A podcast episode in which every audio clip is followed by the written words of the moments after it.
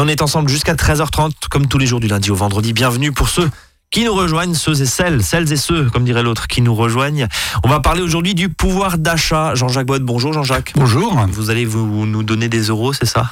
Oui, donc je vais essayer de vous faire fructifier vos, votre monnaie. Ah bah, on va voir ça. Alors dans le cadre du grand débat national, justement, ça vous a pas échappé, l'UFC Que Choisir soumet 12 mesures qui non seulement pourraient rendre un peu plus de pouvoir d'achat aux consommateurs, mais également favoriserait une société plus respectueuse de la santé et de l'environnement. Ça, c'est ce que vous dites au plan national, votre fédération. Jean-Jacques, combien d'euros vous euh, pourriez, avec vos mesures là, vos, vos 12 mesures, je ne sais pas si on arrivera à toutes les faire euh, aujourd'hui, euh, au pire on, on se reverra la semaine prochaine pour en parler, mais vos mesures, combien de pouvoir d'achat?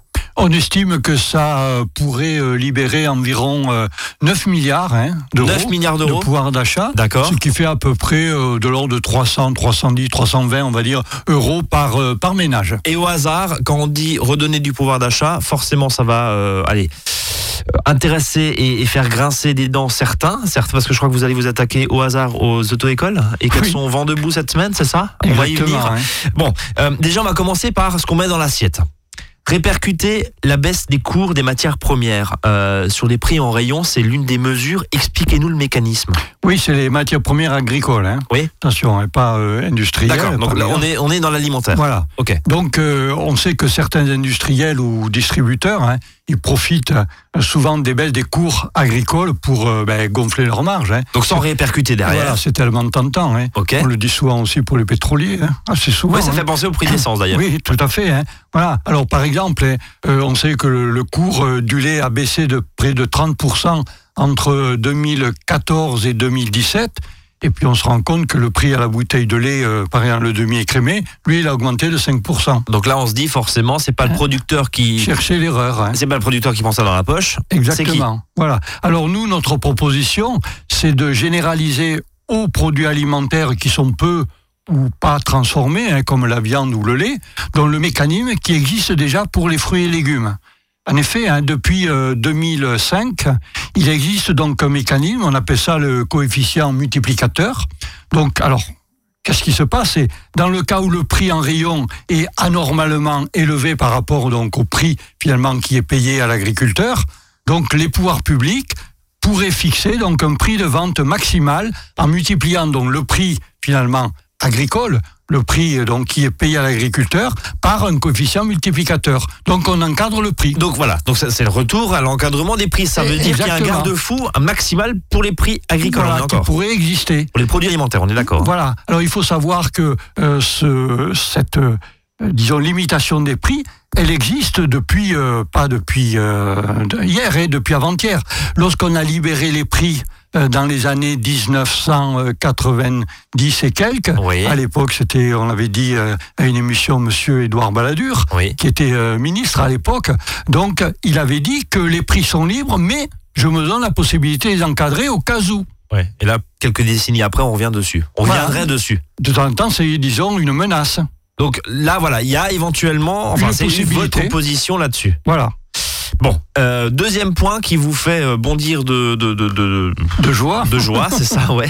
C'est ce fameux relèvement du seuil de revente à perte. Alors bon, on, on, on a vu hein, que depuis le 1er février, là, euh, de ce mois-ci, c'est quoi la loi Egalim, c'est ça hein C'est ça, hein La loi alimentation Qui a été discutée l'année dernière, ouais. qui a été votée au Parlement à l'automne. Ouais, et qui a accouché d'une souris selon vous Comment? Et qui a accouché d'une souris selon oui, vous? exactement. Oui, bah, Bref, en gros, c'est du. On a déjà parlé lors on a déjà parlé ici. Prochaine émission, voilà. Et donc, euh, entre autres, il y a un volet qui est entré en vigueur le 1er février. Donc, dans ce cadre-là, c'est le relèvement de 10% du prix minimal auquel donc un distributeur peut vendre une denrée alimentaire. Juste ce truc-là, c'était quand même suite à la promotion de 70% sur la pâte à tartiner. Allez, c'était du Nutella, on va le dire. Disons que ça avait accéléré le processus. Ça avait accéléré le processus parce que les gens comprenaient pas. Enfin, tout, le monde était complètement choqué de voir euh, des gens qui se ruent là-dessus en disant mais c'est pas possible de, de, brader la nourriture vendre, comme ça, de, vendre, un, un, prix aussi bas. Ouais. Et là, on s'est dit mais le producteur derrière, il doit pas toucher grand-chose. Après, il faudra juste qu'on m'explique euh, finalement l'agriculteur français ce qu'il touche dans son dans son pot de Nutella, parce que finalement c'est pas lui qui fournit la matière première. Tout à fait. Peut-être du lait, bon, bref. Mais mais on a vu que c'était pas aussi facile que ça. Vous vous proposez quoi? Alors d'abord, rappelez le principe. Donc ce, ce, problème du seuil de la vente à perte, ça veut dire que un produit qui est acheté par un distributeur, donc euh, un euro, il achète à son fournisseur, Oui. donc il achète un euro, il doit le revendre un euro 10. Donc c'est le, seuil de. Le, le- à prix coûtant J'achète le 10%. produit 1 euro à mon cousin agriculteur, Ouais. je dois le vendre 1 euro 10, D'accord. le 10%. Et des- Voilà, donc un euro, là, si- on peut comprendre si on joue à la marchande, euh, on a joué au, mar- au mar- au marchand, à la marchande quand on était jeune. le docteur. Oui, mais ça, ça vous regarde, Jean-Jacques. Ça, ça veut dire que si j'achète le produit, votre kilo de melon par exemple, 1 euro, si je le revends, je fais pas de marge, ça on comprend. Donc c'est mon seuil de revente à perte. Si on rajoute 10% par la loi, ça veut dire effectivement 1 euro 10. C'est comme Voilà. ça, c'est comme ça que c'est fait C'est ça la loi, elle oblige donc, alors hors taxe évidemment, hein, tout Ouais, ça. bien sûr. Donc le résultat, quel est le résultat? On le voit depuis le 1er février, c'est que la facture des consommateurs grimpe. Eh, euh, mon melon que j'achetais euh, 1 euro éventuellement, que donc que on avait acheté 1 euro qui était peut-être vendu à 1 euro 05, là obligatoirement c'est 1 euro 10. Ouais, mais attendez, Jean-Jacques, ça augmente pas que sur le prix du melon. Tous les produits Parce que ma alimentaires. Ah, ok, tous les tous produits les alimentaires. produits alimentaires doivent donc être vendus 10% de plus que le prix d'achat. Donc, pour moi, consommateur, C'est pas bon. Et on l'a vu hein, dernièrement, hein, donc euh, 1er février, euh, c'est pas très très longtemps, on a vu qu'il y a tout un tas de produits qui ont augmenté. Ça, c'est clair et net. Alors qu'on comprenait pas parce que l'agriculteur français derrière, il avait pas forcément. Enfin, quand, quand un plat cuisiné augmente, l'agriculteur Ah, alors- français derrière, il touche pas grand chose. Quoi. L'idée des pouvoirs publics, c'était de dire, c'est de, de dire que cette augmentation de prix là, c'est quelques centimes que je vais payer de plus. Alors Ouais. c'est vrai, pour moi consommateur, ça fait peut-être pas beaucoup. Oui, bien sûr. effectivement, oui. 2-3 centimes. Ouais. Mais l'idée des pouvoirs publics, c'est dire que ce prix-là, ben, le distributeur, c'est-à-dire euh, mon hypermarché par exemple, va le donner à l'agriculteur. Mais aucune loi ne l'oblige à le faire. Mais attendez, cette loi, elle, elle sert à rien. Elle ne sert à rien, mais on l'a dit, ça fait des mois et des mois que l'on dit que les agriculteurs ne verront pas la couleur des quelques centimes que je vais payer moi plus cher. Oui, et encore faut-il que c'est quelques centimes finalement, parce que l'agriculteur, il est en bout de chaîne. Là, je reprends mon plat cuisiné ou, ou- Tout je à sais pas, fait. une pâte à tartiner qui serait fabriquée en France. euh, là. Derrière, il touche rien. Donc c'est rien du tout. Exactement. Et, et on sait qu'en France, s'il n'y a pas une obligation, Ça se fait pas. on ne le fait pas. Donc en gros, si on comprend bien, sans voilà, l'idée c'était que ça ruisselle. Oui, mais ça ruisselle pas du tout. Hein. Ça ruisselle pas du tout. Et on l'a dit depuis des mois et des mois. Et on voit concrètement le Parce résultat. on voit même l'eau, enfin en bouteille, je crois, qui a augmenté, alors que bah, euh, les il n'y a pas d'agriculteur derrière. Quoi, on est d'accord. exactement, exactement. Donc tout ça, c'est du bonus pour le distributeur et le fabricant. Alors ils nous promettent, les distributeurs, ah oui, mais alors on va vous baisser les prix sur des produits type hygiène. Ouais. C'est là où, sur lequel ils font le forcing. On va vous filer, ah ben tiens, vous achetez un, un paquet de lessive, vous en aurez deux. Ouais. Voilà. En gros, il déplace, il déplace la promotion. exactement. Il déplace la promotion. Jusqu'à ce qu'un jour, ou peut-être les publics diront, on appliquera les 10% aussi là-dessus. quoi. Bon, c'est pas gagné en tout cas. hein. Donc là, on est à deux Non, mais mesures par sur contre, 12. c'est perdu pour les consommateurs. hein, C'est visiblement le message que vous faites passer Et cet pour le après-midi. producteur. hein. Euh, oui, parce que lui, il n'en verra pas la couleur. En tout, Tout, à cas. fait. Bon, euh, on va marquer une première pause dans cette émission. Vous écoutez Azure FM, il est 13h08. On va se replonger dans les 9 milliards que veut nous redonner euh, Jean-Jacques Bott et son association. À tout de suite. À votre service, le magazine pratique qui vous facilite le quotidien. 13h, 13h30 sur Azure FM. What's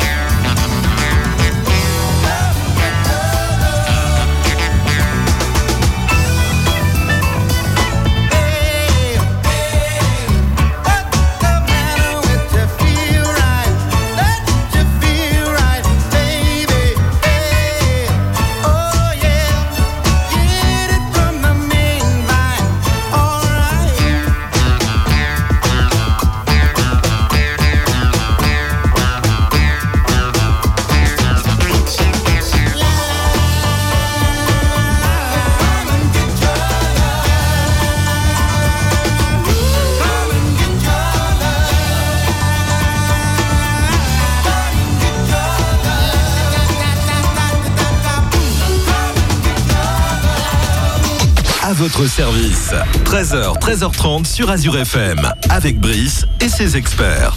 Et on va gagner des sous aujourd'hui en écoutant Azure FM. En tout cas, si ces mesures-là, 9 milliards hein, d'euros de pouvoir d'achat, euh, en tout cas ce que l'UFC Que Choisir dit, voilà, moi j'ai 12 mesures, je les ai soumises au, au gouvernement. À vous de voir si vous les prenez ou pas.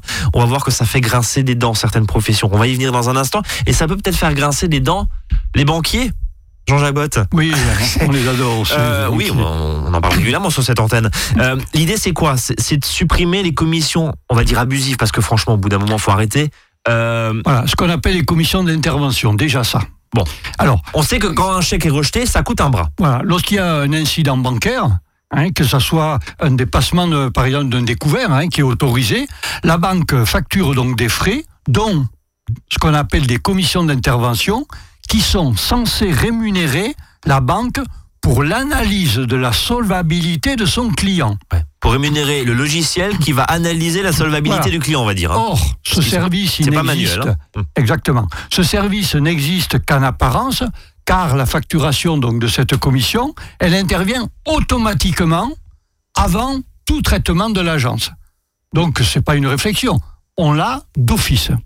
Donc, euh, ces, commissions, hein, euh, certains euh, en souffrent, hein, sont appliquées lorsque il y a un dépassement pour un chèque, pour une carte bancaire, pour un prélèvement. Elles sont tellement ahurissantes que les pouvoirs publics sont même intervenus pour justement mettre un plafond. C'était Hamon, non? Euh, oui, on l'aime bien. Hamon, je, hein. je crois, non C'était aime bien. À fait. en tant que consommateur, vous l'aimez bien. Enfin, en tant que- Exactement, il a fait beaucoup de choses quand il était à, à l'époque.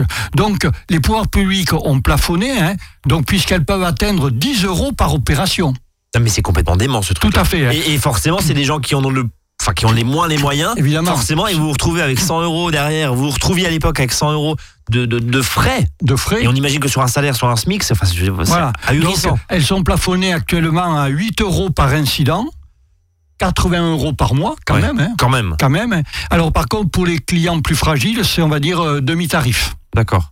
Sympa, hein. Donc, mais au moins, là, il y a un garde-fou de la part de la loi et c'est ça qui Voilà. permet Et donc, de. ça, on voudrait nous les supprimer, puisque c'est de l'argent qui est, on peut dire, volé aux clients. Euh, Jean-Jacques, est-ce que, parce qu'on voit, il y a des- on appelle ça les néobanques maintenant, euh, les banques très digitales, même l'opérateur Orange s'est lancé il y a quelques mois hein, euh, sur, sur le marché de la banque. Ces banques en ligne qui se gèrent par des applis, on nous dit tous, bah, elles sont, la, la carte est, est valable à vie, euh, il n'y a pas de frais de tenue de compte, etc., etc., sous réserve minimum des fois d'encours. Il faut quand même domicilier son salaire là-bas. Mais bref, ces nouvelles banques très digitales, c'est un moyen de faire des économies, non? Changer de banque. Tout à fait, mais on le dit, hein, on le dit, c'est pour ça qu'on souhaiterait que, comme pour les téléphones, il y ait une possibilité de portabilité. Ça veut dire quoi? C'est-à-dire que je peux changer de banque en gardant mon numéro. de, de, de compte bancaire. Exactement. D'accord. Voilà. Donc j'aurais pas Donc, change pas, je change pas mes habitudes, etc. J'ai mon numéro de banque, euh, enfin mon numéro de compte en tête, et puis finalement, euh, je vais voir ailleurs, quoi. Voilà, c'est-à-dire que euh, j'aurais pas de souci à savoir ah oui mais euh, j'ai encore eu des factures qui vont peut-être arriver. Si j'ai fermé le compte, je vais être évidemment euh, à découvert. Voilà. Donc c'est une espèce de droit à la portabilité parce qu'on se rend compte que le français, il n'arrive pas non plus à changer de banque. On a on compte qu'il est il est il change trois fois moins par exemple de banque que l'ensemble des Européens. Ouais, mais il change plus souvent de femmes. C'est ce Faut que je l'on le dise parce que pendant la pause, vous m'avez sorti ça. Un Français, bah, allez-y. Oui, ou c'est les femmes qui changent plus facilement d'hommes. Non, mais les Français changent plus souvent de femmes que de compte bancaire, c'est ça Exactement, hein, ça ils ont voilà. beaucoup de mal le français. voilà. C'est ce qu'ils disent à l'UFC que choisir. Alors il y a des pays où ça existe déjà, hein, comme par exemple la Suède, où on garde son numéro. Mais il y a des pays, par exemple, je sais qu'au Canada, par exemple, votre numéro de sécurité sociale, vous l'utilisez pour tout. Pour tout, ouais. Tout juste Numéro si unique, quoi. C'est Très si vous simple. l'avez pas pour le téléphone, aussi pour le compte bancaire. Oui. Voilà. Donc ça facilite, évidemment, le changement. On peut aller d'un point à un autre sans aucun problème. Euh, un compte bancaire, ça coûte combien en moyenne? Par an, vous avez, le chiffre à peu près? Euh, alors, au niveau des frais bancaires, il y a des gens qui arrivent, en- on arrive à une moyenne de 200 euros. Hein. 200 euros par 200 euros. an. Alors, il y en a qui en ont euh, zéro. Hein. Bien sûr. Zéro. Euh, mais il y en a qui ont euh, des dépassements qui sont, euh, qui sont vraiment très très significatifs. Tout Donc à voilà, fait. pouvoir changer. Et là encore, on avait fait une émission spéciale sur, sur la banque et sur le changement de banque. Il y a certaines banques, notamment en ligne, qui réduisent quand même vachement la facture. Oui, alors les banques en ligne sont intéressantes. Alors, comme on le disait, hein, il faut quand même qu'il y ait, euh, vous ayez un certain pouvoir d'achat. Oui. Il va falloir un un certain minimum d'encours, ouais, Eh oui, ça. hein, ouais. Voilà, ou, ou alors euh, un ou domicile, un qui salaire, voilà. ou une assurance vie. Hein, donc, qui ne prennent pas, je dirais entre guillemets, les plus fauchés. Et puis, euh, il y a le compte nickel aussi. qui, Oui. ironie de l'histoire maintenant, euh, appartient à BNP. Oui, et qui a eu, euh, entre autres, de gros problèmes dernièrement quand même, hein, il faut savoir. hein. Ouais, c'est pas tout rose. Non, Bon. non. Autre point, on va parler de rénovation énergétique. Alors, l'idée du ministre de Rugy est de changer les fenêtres? Oui, alors, disons dans le logement, Oui. Euh, 30% hein, de nos dépenses, c'est la consommation d'énergie. D'accord, Donc c'est quand même important. hein. d'accord. Donc, rénover énergétiquement peut faire effectivement baisser ce poste de défense. Mais ça, c'est pas nouveau. Jean-Jacques. Toutes Tout à les fait. aides, euh, l'isolation des combles à 1 euro, le- la prime énergie, etc. C'est pas nouveau, ça. Oui, mais nous, on considère que les aides, qui sont les crédits d'impôt, la TVA, Ouais, voilà. réduit, des choses comme ça, elles sont mal conçues. Pourquoi? Parce qu'elles sont versées en fonction des équipements que j'installe, type fenêtre, alors que c'est pas forcément le plus efficace. Donc, en gros, c'est mal distribué. C'est mal distribué. En gros, c'est un petit pansement alors qu'on pourrait faire beaucoup mieux, c'est ça? Voilà, par exemple, au niveau de la déperdition énergétique dans une maison, les fenêtres, les vitres, c'est que 13%, D'accord. alors que les murs, c'est 25%, et la toiture, 30%. Mais la- la toiture, ça existe déjà? Il y a déjà Oui, un programme nous, ce que d'isolation. l'on dit, c'est cibler donc les travaux les plus efficaces, comme donc euh, une isolation Ouais. qui donne une isolation qui est vraiment performante, donc, et non pas donner ces aides à des, à des matériaux qui vous apporteront certes un peu d'économie, mais pas. Mais pas, ouais, ça en vaut pas tellement. euh, le jeu en ça vaut pas la vaut chandelle. peine. Voilà, c'est ce que l'on dit. Ouais, après. Voilà. euh, Donc quelqu'un qui ferait des travaux coûteux et performants, on l'aiderait beaucoup plus que celui qui fait un travaux rikiki. mais ça coûte beaucoup plus cher, forcément, pour l'État. Oui, peut-être aussi pour pour ça que notre porte-monnaie, ça serait beaucoup Ça plus beaucoup intéressant. mieux. Autre point, euh, il y a un, un combat, vous, à l'UFC Que Choisir, c'est l'eau potable, avec le principe de préleveur, pollueur, payeur. Alors ça, ça vous ulcère aussi. Oui. En gros, aujourd'hui, c'est le consommateur, c'est-à-dire nous, qui payons pour la pollution des autres. Ça veut dire ça? Voilà. Alors Attention, attention, parce que là, on est sur un terrain très glissant. oui, mais euh, je suis du monde agricole, hein. donc. euh, Mais ce que nous on vise, c'est l'agriculture intensive. Expliquez-nous, Pas mon cousin du Lot-et-Garonne, qu'on salue. Eh, voilà, qu'on salue avec ses melons et son maïs. Voilà. Non, c'est l'agriculture intensive qui est à l'origine. euh, on estime de 60% par exemple la pollution par les phosphates, de 70% par les pesticides, parce qu'aussi hein, il y a celui qui a son petit jardin, le pesticide il y va aussi hein, allègrement. Hein. Euh, les nitrates à peu près, on estime que 75% de l'agriculture intensive, je redis bien. Voilà. Or, c'est pas eux qui payent la facture, c'est nous qui payons, et euh, vous la voyez euh, tous les six mois en général, votre facture d'eau, vous avez une ligne sur des taxes anti-pollution que vous payez alors que vous n'êtes pas le plus pollueur. Après, les agriculteurs, enfin, je passe sur votre contrôle, ont une cotisation, notamment au niveau des agences de l'eau. C'est les agences de l'eau qui gèrent ça quand ils irriguent. Tout à Ils- fait. Ils ont une taxe. Voilà. Pas tout le monde. Exactement. Ouais. Mais ce que nous on dit, nous consommateurs, on paye. C'est pas assez taxé. Ouais. Même, Non. je crois, sur les pesticides professionnels, il y a des, il y a, il des taxes faudrait là-dessus à davantage vérifier, mais- taxer cette agriculture, je répète, l'intensive. Bon, allez, bah justement, on va faire une pause intensive, une pause musicale intensive, et on va reparler de pouvoir d'achat avec une proposition choc. Euh, on les a vus défiler et être pas contents du tout lundi, en ce début de semaine là. C'est euh, la réforme du permis de conduire. C'est presque aussi explosif que la réforme des taxis il y a quelques années. Souvenez-vous. À tout de suite.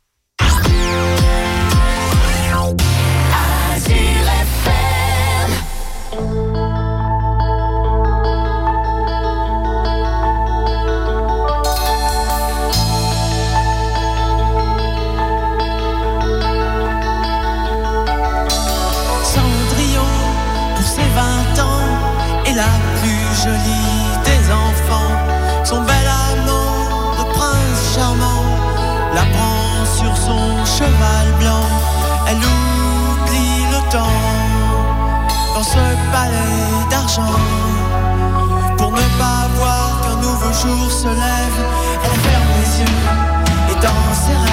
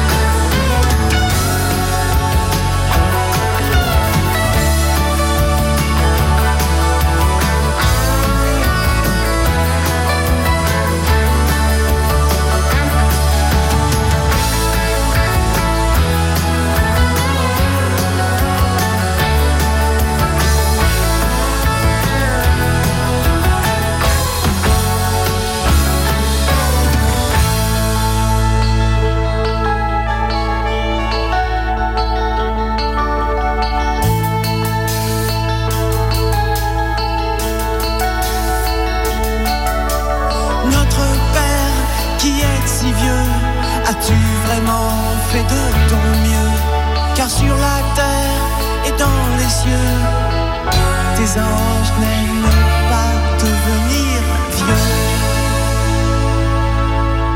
À votre service, 13h, 13h30 sur Azure FM, avec Brice et ses experts. Jean-Jacques Bott, président de l'UFC Que Choisir du Rhin, est à mes côtés et son association veut s'attaquer au permis de conduire, faire baisser le prix du permis de conduire. Ça coûte en moyenne combien, Jean-Jacques? De l'ordre de 1800 euros. Hein. Avec des disparités, j'imagine, province euh, Oui, tout à fait, mais disons que c'est une moyenne. hein. Moyenne Ah. 1800 Au euros. nord de- Alors bon, euh, on les a vus, ils sont pas contents du tout, euh, forcément, parce que c'est c'est c'est quoi On peut dire que c'est un espèce de précaré. On peut dire que c'est une profession réglementée. On peut Oui, dire que c'est un peu comme les notaires et les taxis à l'époque? Exactement. Hein. Donc euh, nous, euh, ce que l'on dit, et alors, on va, j'allais dire, dans le sens, entre guillemets, des pouvoirs publics, hein. on va peut-être nous accuser, hein, dans le sens du gouvernement, mais bon, c'est comme ça. Donc, euh, il y a un rapport qui vient d'être rendu euh, au Premier ministre, là, ce mois-ci, et qui va effectivement dans le sens de nos propositions. Alors, évidemment, les, les auto-écoles, elles sont vent debout. Alors, pourquoi? Qu'est-ce que nous, et qu'est-ce que finalement ce rapport, globalement, y propose? Alors, d'abord, il propose de favoriser l'émergence des auto-écoles en ligne. Ce qui en 2019 est juste un peu le, enfin logique. On peut- Voilà. On peut se le dire. On fait tellement de choses maintenant en Ouais. ligne, pourquoi pas de l'auto-école? Pourquoi pas apprendre à conduire, disons apprendre le code déjà en ligne Ouais. Pas à conduire, mais on, on Ah, le code. Exactement. On va pas mettre un volant sur son ordinateur, on est d'accord. Voilà, mais, on pourrait, hein, il y a bien On- des, euh, oui, pour les jeux. des salles de jeu qui existent, donc il n'y a pas le problème. Donc euh, ça serait euh, moins cher aujourd'hui, donc grâce au numérique. Ça c'est un premier point. Donc ça, parce que c'est c'est très peu, c'est très peu développé, c'est ça? Mais disons, il y a quelques startups qui, qui existent Qui, qui déjà. sur ce hein, marché, voilà. ouais, ouais. Et donc là, crois, voilà, elle demande d'aller, on va dire, Encore plus loin, on va voir. Ok. Donc le deuxième point, c'est de modifier les règles d'attribution des places à l'examen pratique. Car actuellement, ce sont les auto-écoles qui décident quand un, un candidat Hmm. est prêt ou non. Et si on veut essayer d'accélérer, il faut offrir une boîte de chocolat à son auto-école pour essayer de Oui, passer avant. Ou, ou plus que ça. Ou plus que ça. Non, mais c'est- enfin, c'est un problème. Là, il y a un monopole. C'est elle qui décide. Ok. Point. Mais en même temps, c'est elle qui vous a accompagné, donc c'est un peu légitime qu'elle dit bah. Euh, Je lui- considère lui- que celui-là n'est pas compétent. ouais, il Voilà. n'est pas prêt. Il n'est pas prêt. Mais, ça, c'est pas condamnable, Jean-Jacques. Non. Non. Mais c'est Ça quand freine, même- ça freine le système. ça freine le système, Mm. tout à fait.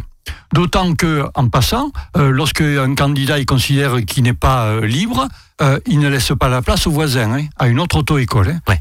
D'accord. Oui, donc c'est ok. Donc c'est vraiment des en précarés. plus entre eux. hein, voilà. Et donc, euh, il y a une autre proposition que l'on fait, c'est de permettre à des enseignants indépendants de proposer des heures de conduite au-delà du fameux socle qui est obligatoire en auto-école. Mais alors là, vous faites une révolution. Ah oui, c'est pour ça qu'ils sont actuellement effectivement dans la rue. Et pas content. ou plutôt dans leurs autos, euh, en train de faire donc l'escargot sur euh, le périphérique parisien. Alors, du, du, du coup, euh, Alors, qu'est-ce qu'elles ont contre? Qu'est-ce qu'elles disent, les autos Ouais. Elles disent que ben, vous bradez le permis de conduire, vous allez envoyer les jeunes au casse-pipe. Vous allez les envoyer se tuer sur la route. Pourquoi? Parce que ils seront, c'est ce qu'ils disent, mal formés par ces start-up. Ensuite, ils disent que de toute façon, comme ils seront mal formés, ils vont échouer au permis de conduire, donc il faudra qu'ils le repassent, donc finalement ça leur coûtera encore plus cher. ouais. En même temps, ils défendent leur, leur- encore une Leur fois, ils défendent leur, comme on leur dit, hein. leur- on peut Voilà. le comprendre. Et puis ils disent aussi que comme ces start-up n'ont pas de locaux, Oui, Euh, tout se fait en ligne chez soi, enfin. ouais. voilà, mais donc euh, on ne pourra pas avoir, comme à l'auto-école, euh, euh, de, la possibilité d'avoir par exemple un simulateur de conduite. Oui. Parce qu'après, encore une fois, je parle juste du code. hein. La conduite est une chose, le code en est une autre, mais dans mes vagues souvenirs, c'était il y a quelques années, euh, il y a quand même un formateur qui est là, et même si vous répondez, vous faites votre code, au débrief, le formateur, il est comme là pour expliquer les subtilités du code de la route. Donc ça, on peut le comprendre, les arguments, ils sont recevables. Alors de là à les mettre en danger futur, mais est-ce qu'il n'y aurait pas une espèce de... Voilà, on ménage les deux en disant on peut faire un peu d'auto-école en ligne, mais par contre, il y a quand même une validation, un socle minimum à faire en auto-école. disons que je pense qu'il y aura des négociations qui vont s'offrir prochainement entre les auto-écoles et les pouvoirs publics pour essayer de trouver, disons, un juste milieu. Un juste milieu, ben, parce que là, encore une fois, et l'idée, c'est quand même de faire baisser ce, prix. C'est le coût hein, qui est quand même de 1800, 1800 euros, ouais. Et on le voit aujourd'hui, si vous n'avez pas de voiture, désolé, mais euh, vous pouvez pas aller travailler. hein. Oui.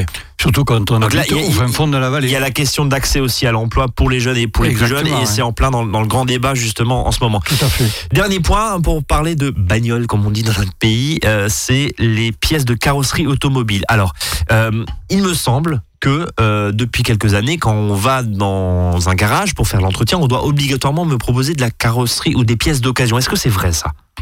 Alors, oui, mais euh, bon, de toute façon, le, le garage, euh, en général, vous le propose pas. hein. Voilà. Vous faites la réparation. Il y avait des enquêtes qui avaient été faites et puis finalement on vous propose à chaque fois du neuf. On n'en sait rien. hein. Bon. De toute façon, hein, on est bien content qu'il nous la répare et que la voiture ressorte intacte et pas trop chère, que finalement, un consommateur, il demande rien. Mais il faut quand même savoir que la réparation et l'entretien, ça représente, c'est le deuxième poste de dépense dans une Après le voiture après le financement. Donc, qui est loin devant tout ce qui est carburant et assurance. D'accord. On s'en rend peut-être pas compte. Or, euh, par contre, ce qu'on se rend compte, c'est que le prix des prestations, il a bondi. hein. En deux décennies, il a bondi, on estime, nous, à de 75%, alors que l'inflation n'a été que de 30%. Donc en deux, en 20 ans, pardon, Exactement. 75% d'augmentation sur le prix des prestations de carrosserie automobile. On le voit hein, quand vous ressortez de chez votre garagiste, Oui, euh, la oui. facture, Ouais. vous vous étranglez. Parce qu'en France, les constructeurs automobiles, c'est eux qui décident seuls qui a le droit de fabriquer et de vendre les pièces détachées. Là aussi, précaré. exactement. complètement verrouillé. Il y a un monopole, voilà. Donc, conséquence, évidemment, le prix des pièces, ben, il flambe. Et finalement, le prix de votre assurance flambe aussi avec. Ben bien sûr, parce que c'est les assurances derrière Voilà. qui payent. Et, euh, Donc enfin, nous, et nous, le- par définition. Nous, quoi. ce que l'on demande tout simplement, c'est de supprimer ce monopole. D'accord. Voilà. Et là, on en est. euh, alors, on en a fait combien euh, des mesures? La moitié, je crois. On est à 6 mi- euh, 4 milliards, 4, 5 milliards, c'est ça? Voilà, on va Bon. dire ça fait 150 euros pour chaque famille Bon. que l'on vient de gagner ce matin. Bon, allez, euh, on va en parler justement et on va continuer à parler de ces, ces mesures. On va se donner rendez-vous la semaine prochaine parce que les 12 mesures là, elles sont un peu longues à expliquer. On va rentrer en détail, hein, notamment vous avez parlé de santé, je crois. hein. vous donnez-nous euh, quelques, quelques idées sur, euh, Oui, sur la les suite. honoraires médicaux, Les honoraires médicaux. euh, les complémentaires santé. Ouais. Voilà, euh, ce Le sont des- logement des aussi. sujets. Oui, exactement. L'allongement aussi, les garanties de conformité, des choses comme ça. qui permettrait en tout cas de D'avoir du redonner matériel qui serait moins obsolète au bout de deux ans. Eh ben, on va en reparler. Tiens, euh, rendez-vous la semaine prochaine, je sais pas quand, quand vous êtes sage. Vous reviendrez sur l'antenne d'Azur FM. Merci infiniment, Jean-Jacques. On vous retrouve à la maison des associations 6 route d'Ingersheim tous les lundis soirs, 18h, 19h30. C'est bien Tout ça à fait. Et à Strasbourg, à la maison des associations, place des orphelins, avec d'ailleurs une permanence téléphonique, et puis le site internet national, qui est donc choisi au point org. Merci, Jean-Jacques, pour vos précieux conseils et vos, vos milliards d'euros que vous nous avez redonnés cet après-midi euh, sur FM. Bon, euh, c'est tout n'est pas passé. Hein. Là, là, juste, juste pour qu'on comprenne le schéma, là, c'est des propositions que vous faites quoi au, au gouvernement? Oui, tout, tout à fait, au point Donc, dans le débat public, vous, vous le mettez dans le débat Voilà, public? Exactement, on Après- ça sur le cahier. de doléances. Allez, Tout à fait. Merci Jean-Jacques. À bientôt et nous on se donne rendez-vous demain 13h, 13h30. Excellent après-midi. Salut à tous.